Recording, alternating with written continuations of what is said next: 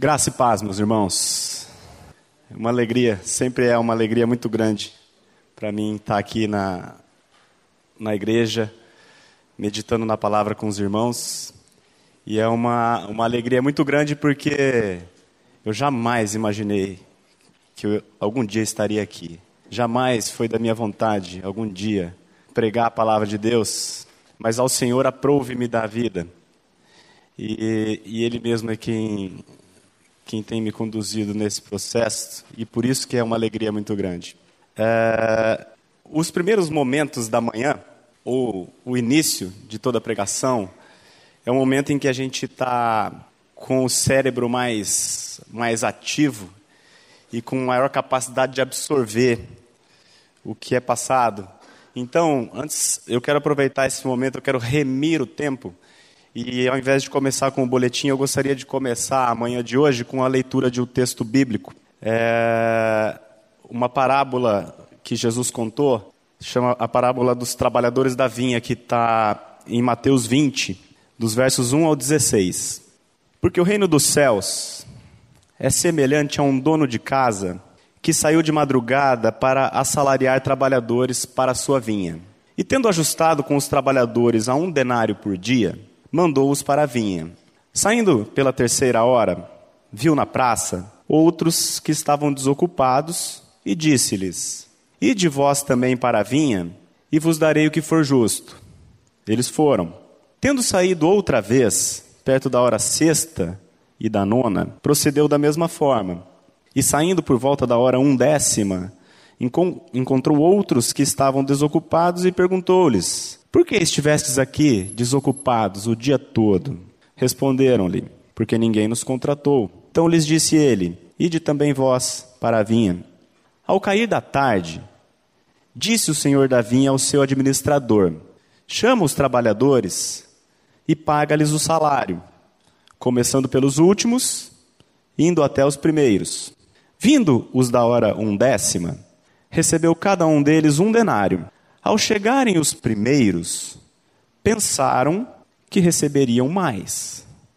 Porém, também estes receberam um denário cada um. Mas, tendo recebido, murmuravam contra o dono da casa, dizendo: Estes últimos trabalharam apenas uma hora, contudo, os igualaste a nós, que suportamos a fadiga e o calor do dia. Mas o proprietário respondendo, disse a um deles: Amigo, não te faço injustiça. Não combinaste comigo um denário? Toma o que é teu e vai-te, pois quero dar a este último tanto quanto a ti. Porventura não me é lícito fazer o que quero do que é meu? Ou são maus os teus olhos, porque eu sou bom? Assim, os últimos serão primeiros, e os primeiros serão últimos porque muitos são chamados, mas poucos escolhidos. Pai, nós queremos te louvar pelo privilégio que nós temos de nos reunirmos diante da tua palavra. Tu conferiste, Pai, à tua palavra o poder de gerar vida no homem morto. E é diante desta palavra que nós nos encontramos agora, Pai. Como uma espada de dois gumes, a tua palavra tem o poder tanto de salvar quanto de condenar. E o nosso pedido nessa manhã é que o Senhor, por meio do teu Espírito, usa a tua palavra para salvar os teus aqui hoje, Pai. Edifica os santos, Pai, e salva todos a quem Ele apraz. Nós pedimos isso no nome precioso do teu Filho Jesus. Amém. Meus irmãos, agora que a gente aproveitou o o melhor momento do dia para a palavra, agora a gente pode ir para o boletim. Durante quase 10 anos, eu vivi a experiência de trabalhar numa grande multinacional, que era a maior empresa privada do país e a maior empresa do mundo no seu segmento de atuação.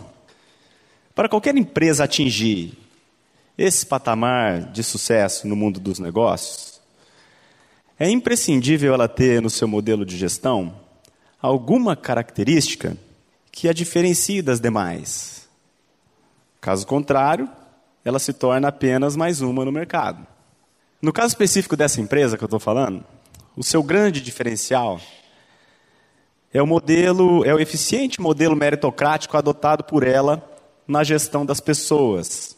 As promoções de cargos acontecem sempre de acordo com os resultados individuais de cada um. Aquele que produz mais cresce mais, e o que gera mais resultado para a companhia recebe maiores recompensas financeiras. Dessa forma, recompensando adequadamente o mérito de cada um, ela consegue manter os seus funcionários sempre dando tudo de si em favor do negócio. Aliás, eles estão dando em favor de si, né? E aí o negócio acaba sendo beneficiado. A implantação eficiente de um modelo meritocrático é algo almejado e desejado por todas as grandes empresas e por todas aquelas que querem ser grandes. Isso acontece porque é notório que o modelo meritocrático, quando bem implementado, produz um maior engajamento nas pessoas, fazendo com que elas se esforcem mais, entregando maiores e melhores resultados. Além disso, as empresas que adotam esse modelo de gestão têm o poder de atrair para si os melhores profissionais do mercado. Haja vista que é exatamente isso que os jovens recém-formados mais talentosos buscam para si. O que, que eles buscam para si? Uma empresa que lhes recompense na mesma proporção dos seus esforços e da sua dedicação. Nós iniciamos o estudo de hoje com essa história para ilustrar algo que a Bíblia deixa claro em toda a sua extensão. O homem é um ser meritocrático. Em toda a criação não há nenhum animal com essa característica, exceto o homem. O mundo todo é meritocrático porque a humanidade é meritocrática. Uma das maiores evidências disso, por exemplo, é a própria prevalência do modelo capitalista sobre o modelo socialista. O que é a essência do capitalismo, senão a meritocracia? Eu tenho mais porque eu trabalhei mais. O meu emprego é melhor porque eu estudei mais. Eu sou mais rico porque eu sou mais inteligente. E por aí vai. O objetivo aqui não é tratar sobre capitalismo ou socialismo. Nem tampouco estamos aqui para nos posicionarmos à direita ou à esquerda. Mas o objetivo desse estudo é tratar da meritocracia no reino de Deus. A meritocracia é uma característica intrínseca ao ser humano. E apesar de fazer bastante sucesso nesse mundo, ela é um grande, um grande problema para o homem no que diz respeito à sua entrada no reino de Deus. Porque a Bíblia diz que, vamos ler? Pela graça sois salvos mediante a fé. E isso não vem de vós, é dom de Deus, não de obras, para que ninguém se glorie. Pela graça sois salvos. Isso não vem de vós, é dom de Deus. Um, um, um dos exemplos muito claros, exemplos práticos sobre a salvação pela graça, a gente consegue observar na própria crucificação de Jesus. Quando Jesus foi crucificado, vocês sabem, com ele foram crucificadas outras duas pessoas. A morte de cruz, a, pena de morte de cruz, à época do Império Romano, era a punição mais severa que um ser humano podia receber. Ela, ela seria o que, nos, nos dias de hoje, algo semelhante à cadeira elétrica. Somente os piores tipos de criminosos, os mais hediondos é que recebiam esse tipo de condenação. E esses dois homens que foram condenados junto com Jesus, eles tinham exatamente esse perfil. Eles eram criminosos terríveis. Eles tiveram uma péssima vida, um péssimo comportamento nas suas vidas. E ambos foram julgados e condenados e morreram na cruz merecidamente. Entretanto, a Bíblia diz que um deles foi para o inferno, mas o outro encontrou-se com Jesus no paraíso, naquele mesmo dia. Aí eu pergunto para você, por que, que ele foi para o céu? Porque ele mereceu? Certo que não. Antes, ele creu que Jesus era o Filho de Deus. Ele olhou para Jesus na cruz e falou: Senhor, lembra de mim quando entrares no teu reino. E o interessante é que ele creu que Jesus era o Filho de Deus antes mesmo de Jesus morrer e ressuscitar. E o interessante também é que ele, momentos antes, ele estava blasfemando de Jesus.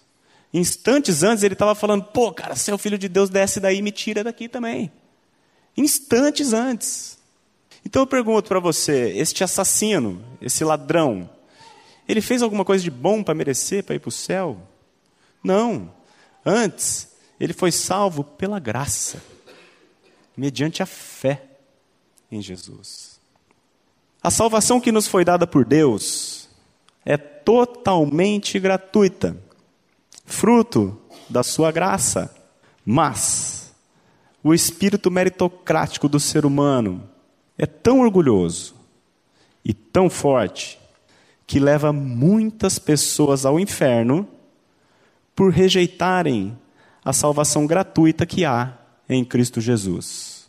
A meritocracia humana versus a graça divina é um assunto abordado com muita clareza por Jesus na sua parábola sobre os trabalhadores da vinha, que foi aquele texto que nós lemos hoje no início da manhã. O senhor daquela vinha chamou alguns homens para trabalhar para ele por um dia inteiro, começando às seis da manhã e terminando às seis da tarde. E deixou previamente combinado com eles o salário de um denário por dia de trabalho. O mesmo Senhor também chamou outros homens para trabalhar na sua vinha naquele dia. Uns entrando às nove, outros ao meio-dia, outros às três da tarde e ainda outros às cinco horas da tarde.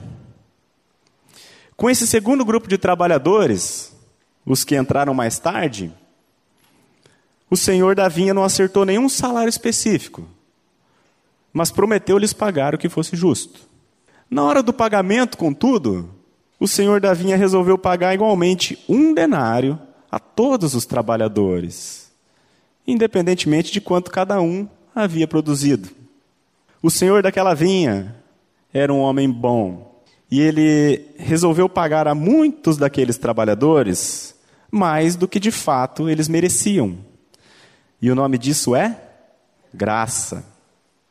Entretanto, aqueles homens que trabalharam o dia todo acharam ruim quando receberam o salário igual aos demais. Isso aconteceu porque eles não tinham olhos para ver a bondade daquele Senhor. Antes, seus olhos estavam limitados a enxergar apenas os seus próprios esforços. E o nome disso é meritocracia. A esses, o Senhor da vinha diz: Toma o que é teu e vai-te. Nessa parábola, Jesus mostra dois grupos distintos de pessoas: o grupo que recebeu aquilo que merecia e o grupo que recebeu mais do que merecia. O primeiro grupo recebeu justiça, mas o segundo recebeu graça. Quando Jesus nos contou essa parábola, ele estava se referindo ao reino de Deus, um lugar para onde muitos são chamados, mas aonde só podem permanecer aqueles que estiverem aptos a receber a sua graça. Pode parecer até estranho, né, gente, a gente falar que precisa de aptidão para receber algo que é de graça. Não parece loucura? Mas o espírito, o nosso espírito, é tão orgulhoso tão meritocrático que receber algo de graça acaba sendo humilhante demais para nós. Vou dar um, um exemplo. Se algum vizinho teu, no prédio ou no bairro, na rua, te convida, do nada, chega lá, bate na tua casa e te convida para você jantar na casa dele. É muito provável que você vá ficar constrangido a convidá-lo para jantar na sua casa um outro dia. O, o, o nosso espírito meritocrático, nos torna pessoas essencialmente retributivas. Você já ouviu aquela expressão, não tem almoço grátis? Isso acontece porque nós somos meritocráticos, nós somos retributivos, tudo que nós fazemos nós achamos que ou nós merecemos ou nós temos que retribuir. Isso é consequência da nossa essência egoísta e meritocrática e orgulhosa. E isso é um problema, um dos grandes problemas do homem. Sempre que o homem quiser requerer de Deus a recompensa pelas suas obras, esse homem certamente receberá aquilo que é justo, porque Deus é justo. O mínimo que qualquer homem vai receber no reino de Deus é justiça. E nunca ninguém receberá menos que isso no reino de Deus. Mas o que é justo para todo homem é a condenação eterna. Porque todos pecaram. E o salário do pecado é a morte. Nunca, jamais, nenhum homem conseguiu entrar no reino de Deus pelos seus próprios méritos, a não ser aquele que é o próprio rei deste reino. Por quê? Vamos ler, gente? Isaías 53, 4 e 5. Porque ele tomou sobre si as nossas enfermidades e as nossas dores levou sobre si. E nós o reputávamos por aflito, ferido de Deus e oprimido. Mas ele foi traspassado pelas nossas transgressões e moído pelas nossas iniquidades. O castigo que nos traz a paz estava sobre ele, e pelas suas pisaduras fomos sarados. O nome disso é graça, gente. Ele foi traspassado pelas nossas transgressões e moído, moído pelas nossas iniquidades. O castigo que nos traz a paz estava sobre ele, e pelas suas pisaduras nós fomos sarados. Eu nunca vou conseguir entender a cruz de Cristo. Porque a mente humana é incapaz de assimilar tão grande demonstração de amor. A cruz de Cristo é o centro do universo, porque na cruz de Cristo encontram-se a essência do homem e a essência de Deus. Naquela cruz, nós, homens, mostramos quem realmente nós somos, porque nós crucificamos e assassinamos de forma brutal e violenta o único homem bom que já existiu. E naquela mesma cruz, Deus mostra quem Ele é condenando o pecado, punindo o pecado como ele merece ser punido. Porém, fazendo isso no seu próprio filho, em amor a mim e a você, pecadores orgulhosos e meritocráticos. Eu nunca vou conseguir entender a cruz de Cristo, e portanto o que me resta é adorá-lo e agradecê-lo por tão grande salvação. No reino de Deus não há mérito que não seja de Jesus. Ele foi o único homem que cumpriu integralmente a lei. E, 2 Coríntios 5, 21, aquele que não conheceu o pecado, Deus o fez pecado por nós, para que nele fôssemos feitos justiça de Deus. Isso é maravilhoso demais. Sempre que tentamos fazer por merecer a nossa salvação, estamos menosprezando a obra de Cristo na cruz. Mas isso é abominável a Deus, mesmo quando tem alguma aparência de caridade. Eu já ouvi muitas vezes, gente, a, a, algumas pessoas me dizerem assim: é, graças a Deus por Jesus que morreu por nós na cruz. Agora a gente tem que fazer a nossa parte. Vocês já ouviram essa expressão? É, uma pessoa que diz isso ou que pensa dessa forma, a Bíblia define essa, ela, a Bíblia fala dessa pessoa como uma pessoa que tem zelo de Deus, porém não com entendimento. Porque se eu preciso fazer a minha parte, é porque Jesus só fez metade do trabalho que lhe estava proposto. Se eu preciso fazer a minha parte, Então Jesus mentiu quando ele disse: tudo está consumado. Ele deveria ter dito assim: a minha parte está consumada, agora eu confio em vocês para vocês consumarem o resto da obra. Mas não, ele falou: tudo está consumado. Sempre que nós fazemos por merecer a nossa salvação, nós estamos sendo abomináveis a Deus, porque de forma indireta ou até mesmo de forma direta, nós estamos dizendo com o nosso coração que a obra de Jesus foi falha. E nós estamos banalizando aquela terrível morte que ele sofreu na cruz. Tentar agradar a Deus através de boas obras é praticar algo inútil, chamado religião. Em Gênesis 4, depois vocês podem ler em casa, é, a gente tem a história do primeiro homicídio da terra, e ele está totalmente atrelado a mérito, totalmente atrelado à religião. Caim trouxe ao Senhor uma oferta proveniente de seus esforços, mas o Senhor não se agradou dessa oferta e nem tampouco se agradou de Caim, porque ele agiu como um nécio, como um tolo, como um tonto achando que poderia, de alguma maneira, de alguma forma, merecer a aprovação de Deus. A Bíblia diz que o Senhor rejeitou a Caim e a sua oferta, mas se agradou de Abel e da sua oferta, porque este, Abel, trouxe ao Senhor aquilo que o próprio Senhor lhe havia concedido. E somente o que vem do Senhor pode ser agradável a ele.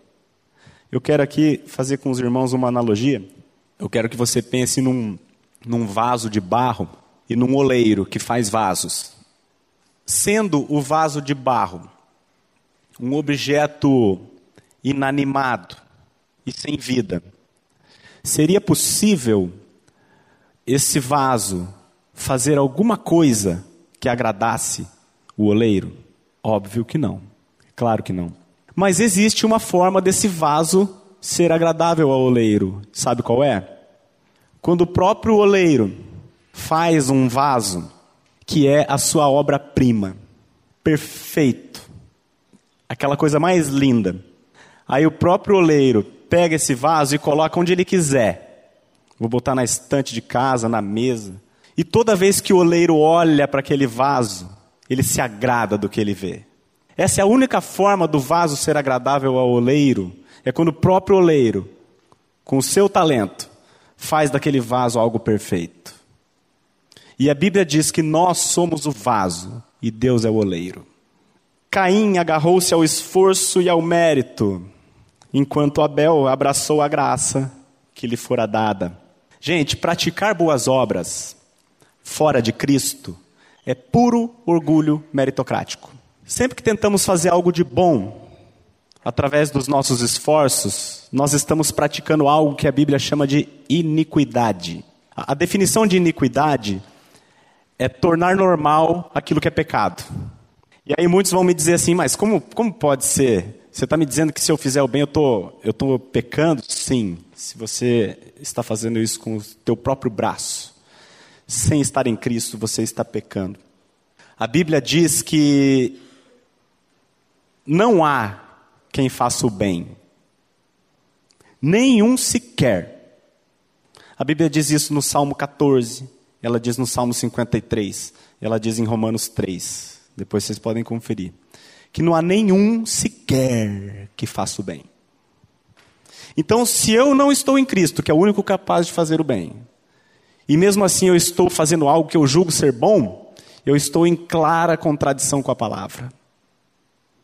Sempre que eu faço bem não estando em Cristo, mesmo que essa minha ação resulte em benefício para alguém, o real propósito do meu coração não era esse benefício em si, mas era o engrandecimento do meu mérito.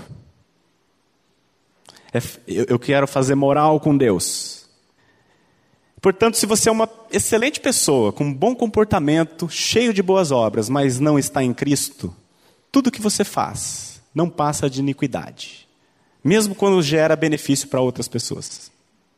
Existem muitas pessoas que, apesar de estarem dentro da igreja, ainda não experimentaram a graça como uma realidade em suas vidas.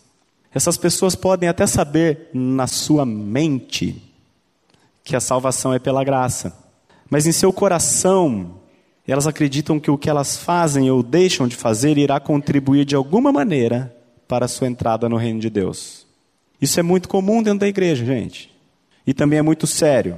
Porque quanto mais elas tentam fazer por merecer, mais distantes da graça elas ficam. Porque a graça está desse lado e a meritocracia está do outro lado, completamente oposto. Então isso é um perigo. É, esses dias atrás, eu estava no, no almoço de domingo, almoço em família, e aí quando deu umas três e meia, quatro horas, a gente começou a juntar as criançadas, juntar as coisas para ir embora. E aí um primo me perguntou: Ué, mas já vai embora? Por que você está indo embora? Eu falei: Não, porque a gente vai na igreja. Aí ele olhou para mim e falou assim: Ah, eu, eu já vou de manhã na igreja, eu já fico livre. Obviamente, evidentemente, para uma pessoa como essa, frequentar a igreja não é um prazer, mas é uma obrigação. E se ela não tem prazer em frequentar a igreja, mas frequenta mesmo assim, a explicação é uma só. A pessoa está fazendo por merecer. Eu nasci de novo recentemente. E depois que eu conheci o Evangelho, o Senhor tem me dado a graça e o privilégio de eu poder pregar o Evangelho em muitos lugares. Tenho pregado aqui na igreja, eu tenho pregado em células, a gente prega em casa, que tem um grupo lá também. É, já fui pregar em. A Núria me convidou para ir pregar na cadeia já fui na penitenciária, já fui até em academia de musculação. E, e uma coisa que eu pude perceber nessa minha curta carreira de pregador é que tem muita gente que ouve a palavra por obrigação. E sabe por que, que eu digo isso? Porque tem, tem muitas pessoas que literalmente dormem a pregação toda. É, eu tenho consciência, gente, que eu sou novo nesse ramo e, e eu tenho plena consciência também da minha limitação como pregador. Mas essas pessoas, tem pessoas que dormem antes do graça e paz. Antes de eu começar a falar, o cara está dormindo. E você há de convir comigo que se a pessoa está dormindo é porque ela não tem o menor interesse naquilo que ela está ouvindo, certo? Porque se fosse interessante, ela não estaria dormindo. Aí eu te pergunto, o que, que faz uma pessoa sair do conforto da sua casa no final de semana, trabalhou a semana inteira, está cansado. O que, que faz a pessoa sair de casa no domingo, no sábado, se desloca, vai lá sentar num banco para dormir lá? A explicação é uma só. Essa pessoa está fazendo por merecer. E isso é abominação ao Senhor. Veja bem o que eu estou dizendo. Frequentar a igreja para agradar a Deus é abominável a Deus. Nós não vamos à igreja para agradar a Deus. Nós vamos na igreja para adorá-lo. Eu não vou à igreja para subir dois degraus rumo ao céu. Eu vou à igreja para agradecer ao Senhor por já ter me colocado lá. É completamente diferente. Gente, esses exemplos que eu dei, é importante a gente prestar atenção que são exemplos de pessoas que estão aonde? dentro da igreja. Essas pessoas acreditam nas suas mentes que estão salvas, mas ainda não experimentaram no coração a plenitude e a realidade dessa salvação. E por isso, elas vão tentando, através dos seus esforços e dos seus méritos, conquistar a salvação. Que loucura! Isso é muito sério. Porque as pessoas estão completamente equivocadas e quanto mais elas fazem, mais longe elas ficam. Jesus diz que as prostitutas antecedem essas pessoas do reino de Deus. Veja bem o que Jesus falou. Pensa na prostituta que está lá na leste-oeste, que só ontem conheceu dez homens diferentes. Jesus diz que esta pessoa está muito mais perto do reino do que aquele que está aqui dentro fazendo por merecer. Por quê? Porque a pessoa que está lá, a prostituta, ela está muito mais perto de perceber a realidade acerca de quem ela é. E o que, que ela é? Igualzinha a mim. Quando a mulher adúltera chega diante de Jesus, os religiosos a trazem para ser apedrejada, porque ela estava em adultério Jesus fala para o cara top de linha, o fariseu, fala assim: se você está sem pecado, você seja o primeiro a tirar a pedra. Todos, um por um, soltaram as pedras e foram embora. O que, que Jesus faz com essa simples frase? Ele nivela todas as pessoas no mesmo nível. Ele coloca tanto a prostituta quanto o top de linha da moral no mesmo nível. E por que, que a prostituta precede o religioso no reino de Deus? Porque ela está mais perto de perceber quem ela é. Ao passo que o religioso faz tanto por merecer que ele está muito mais endurecido. Então isso é sério. Na semana passada, o Márcio Frois, o meu xará, fez uma pregação aqui pela manhã. Eu não sei quem teve o privilégio de assistir, mas foi maravilhosa.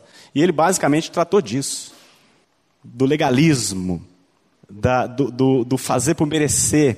E ele usou como exemplo a, a parábola do filho pródigo. Aquela história super conhecida da Bíblia que todo mundo já ouviu falar. Um pai que tinha dois filhos. Um pegou todo o dinheiro do pai e gastou com meretrizes, e estava completamente perdido do pai fora de casa.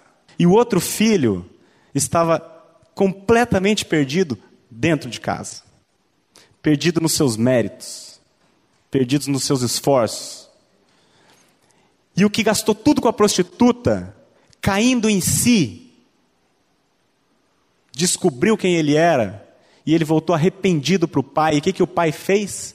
O recebeu na graça.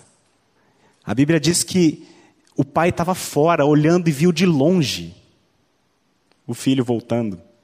E a hora que ele se aproximou, o pai correu para buscá-lo, beijou, abraçou, mandou matar um novilho, pôs um anel no dedo e fez uma baita de uma festa. E o filho mais velho indignou-se. Porque ele achava que o filho mais novo não merecia e ele merecia.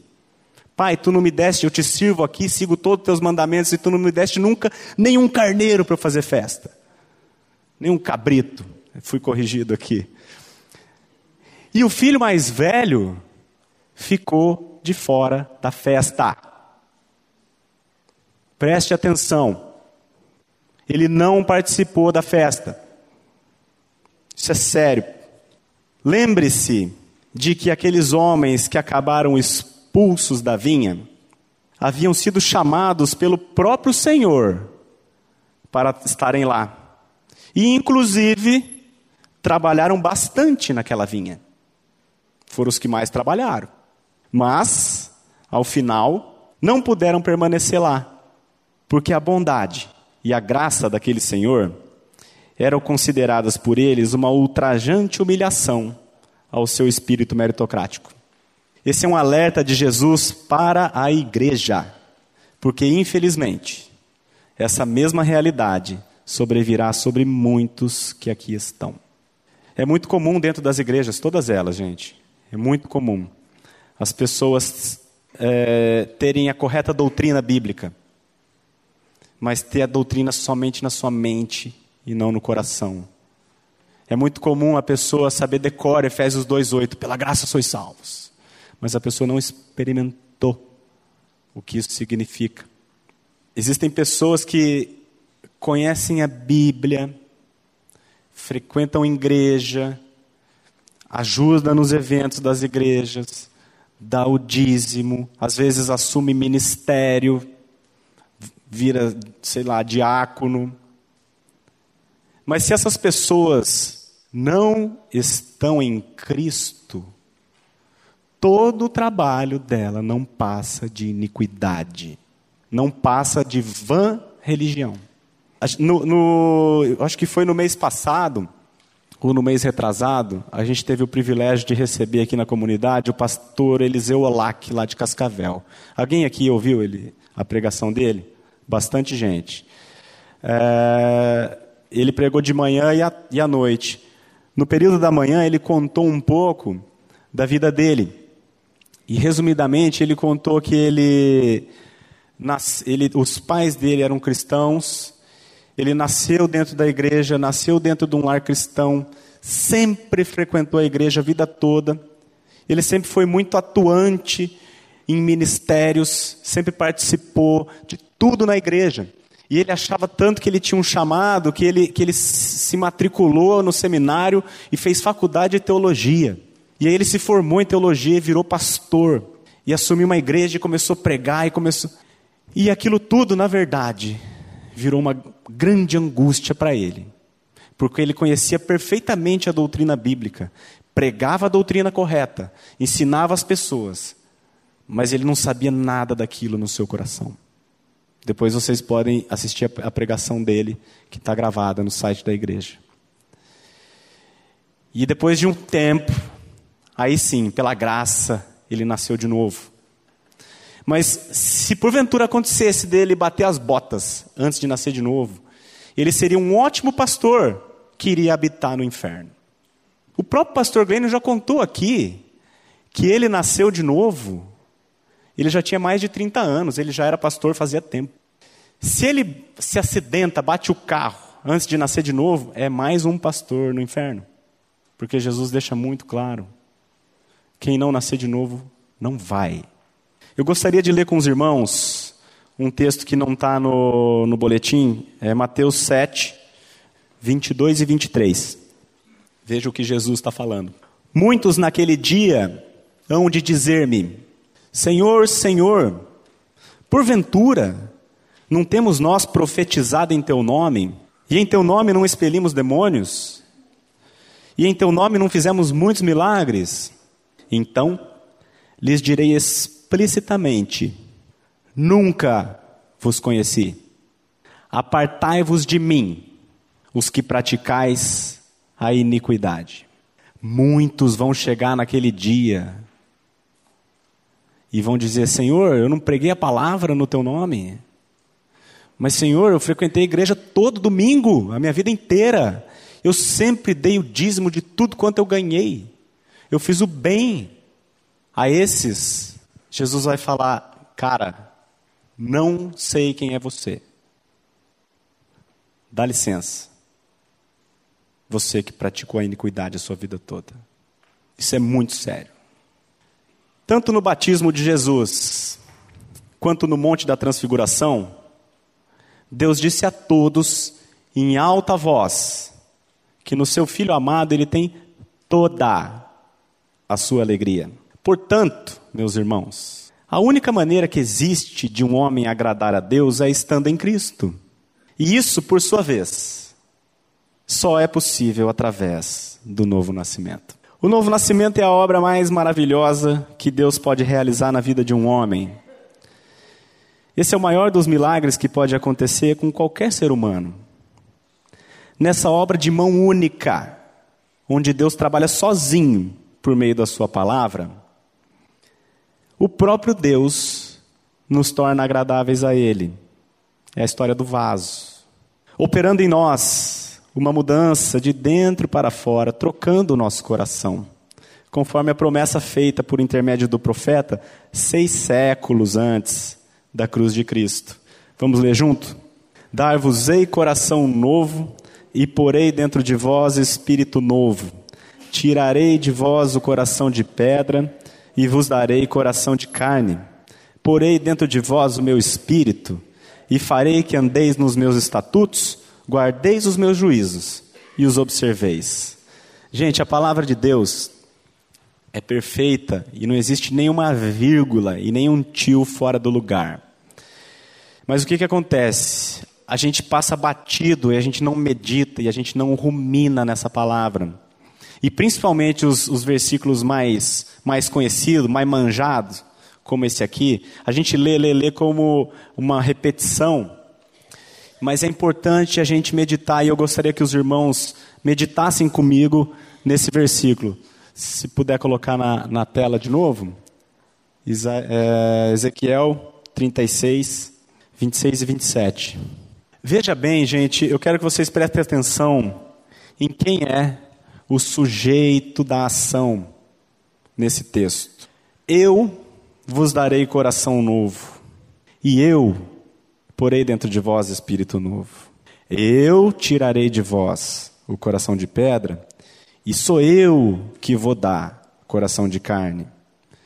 Eu que vou pôr dentro de vós o meu espírito. E eu, eu que vou fazer você andar nos meus estatutos. No processo de salvação do espírito, o homem não faz absolutamente nada. Mas Deus é quem faz tudo. Se Deus não habilitar o homem, o homem jamais será capaz de cumprir os seus estatutos. Se o homem não nascer de novo, o homem jamais será agradável a Deus. Deus precisa transformar o homem para que o homem consiga cumprir a lei. Porque o cumprimento da lei jamais transformou homem algum. E o que a gente faz com o nosso espírito meritocrático é a gente tentar se transformar para a gente nascer de novo. E aí a gente está andando no sentido oposto da graça. Porque não é isso que a palavra fala.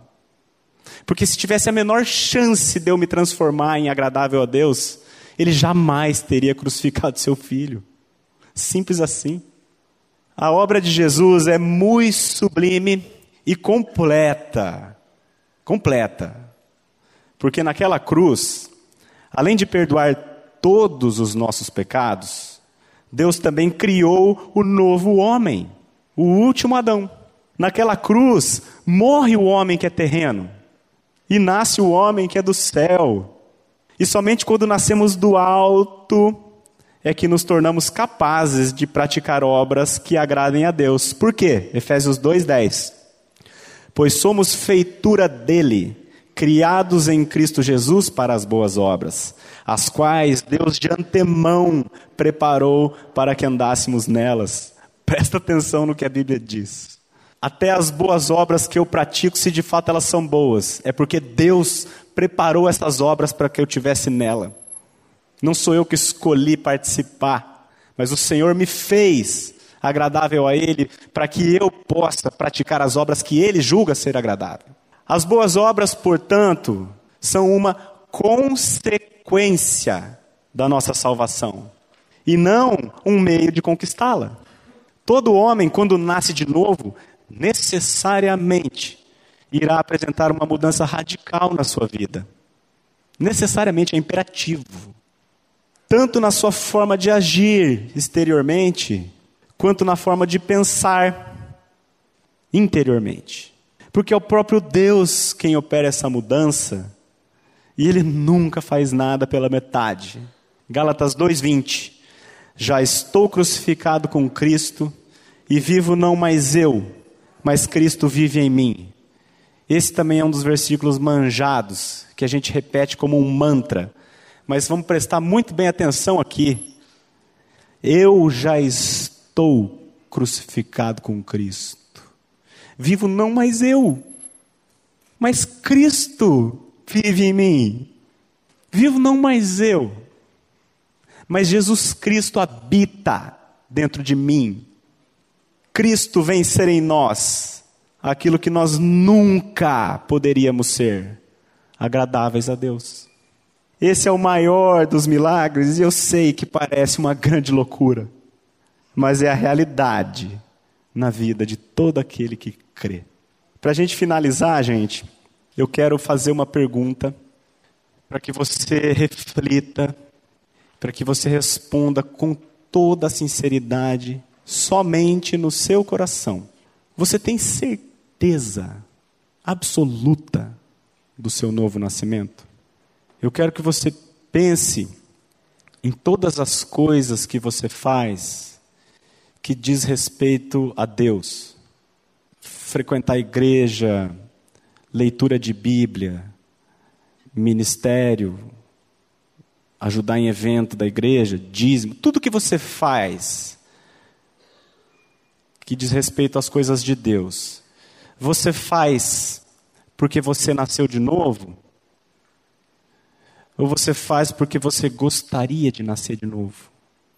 Se você ainda não tem a convicção absoluta do seu novo nascimento, pare agora mesmo de tentar agradar a Deus. E apresente-se a Ele exatamente como você é. Porque em Cristo, Ele te recebe exatamente assim.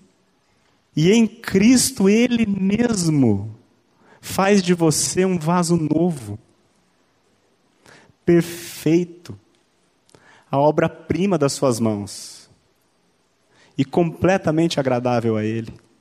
Que Deus, por Sua bondade, nos conduza ao arrependimento e que, por Sua misericórdia, Ele quebrante os nossos corações meritocráticos e nos humilhe diante dEle para que somente então possamos desfrutar da plenitude da Sua graça que há em Cristo Jesus. Louvado seja sempre o nome do nosso Senhor. Por quê? Porque dele e por meio dele e para ele são todas as coisas. A ele, pois, a glória eternamente. Amém? Vamos orar, gente? Paizinho, nós queremos te agradecer, Pai, te adorar, te louvar pela sublimidade do teu amor. Nós queremos te agradecer, meu Deus, pelo que Jesus Cristo fez. Obrigado, Pai, porque mesmo nós sendo terrivelmente orgulhosos, meritocráticos e tolos, o Senhor não se importou com isso, não fez caso disso, mas deu o teu próprio filho para morrer a morte que eu merecia morrer. Pai, a tua salvação é totalmente gratuita, Pai, fruto do teu amor. Mas o nosso coração é tão duro, tão orgulhoso e tão meritocrático, que até para a gente receber da tua graça, que é de graça, nós precisamos da tua graça. Vem quebrar, Pai, os nossos corações por amor do teu nome. Vem trabalhar com cada um que ouviu essa palavra, Pai, para que a obra do teu filho não seja vã nas nossas vidas, mas se torne uma realidade. Nós te pedimos isso no nome precioso maravilhoso do nosso Senhor Jesus Cristo. Amém. A mensagem que você acabou de ouvir faz parte do Ministério de Comunicação Palavra da Cruz. Temos um grande acervo de estudos bíblicos em áudio e vídeo. Distribuímos também gratuitamente o jornal mensal Palavra da Cruz. Entre em contato conosco pelo fone 0 operadora 43 33 728900 ou pelo e-mail livraria@piblondrina.com.br. Visite-nos pelo site www.livrariapiblondrina.com.br ou acesse www.piblondrina.com.br. Graça e paz.